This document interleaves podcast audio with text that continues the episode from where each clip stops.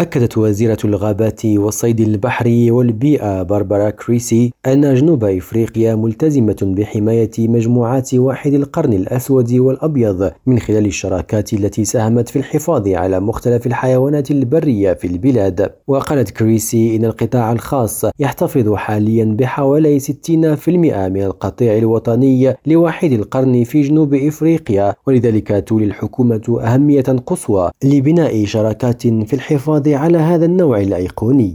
إلياس خلفي ريم راديو جوهانسبرغ.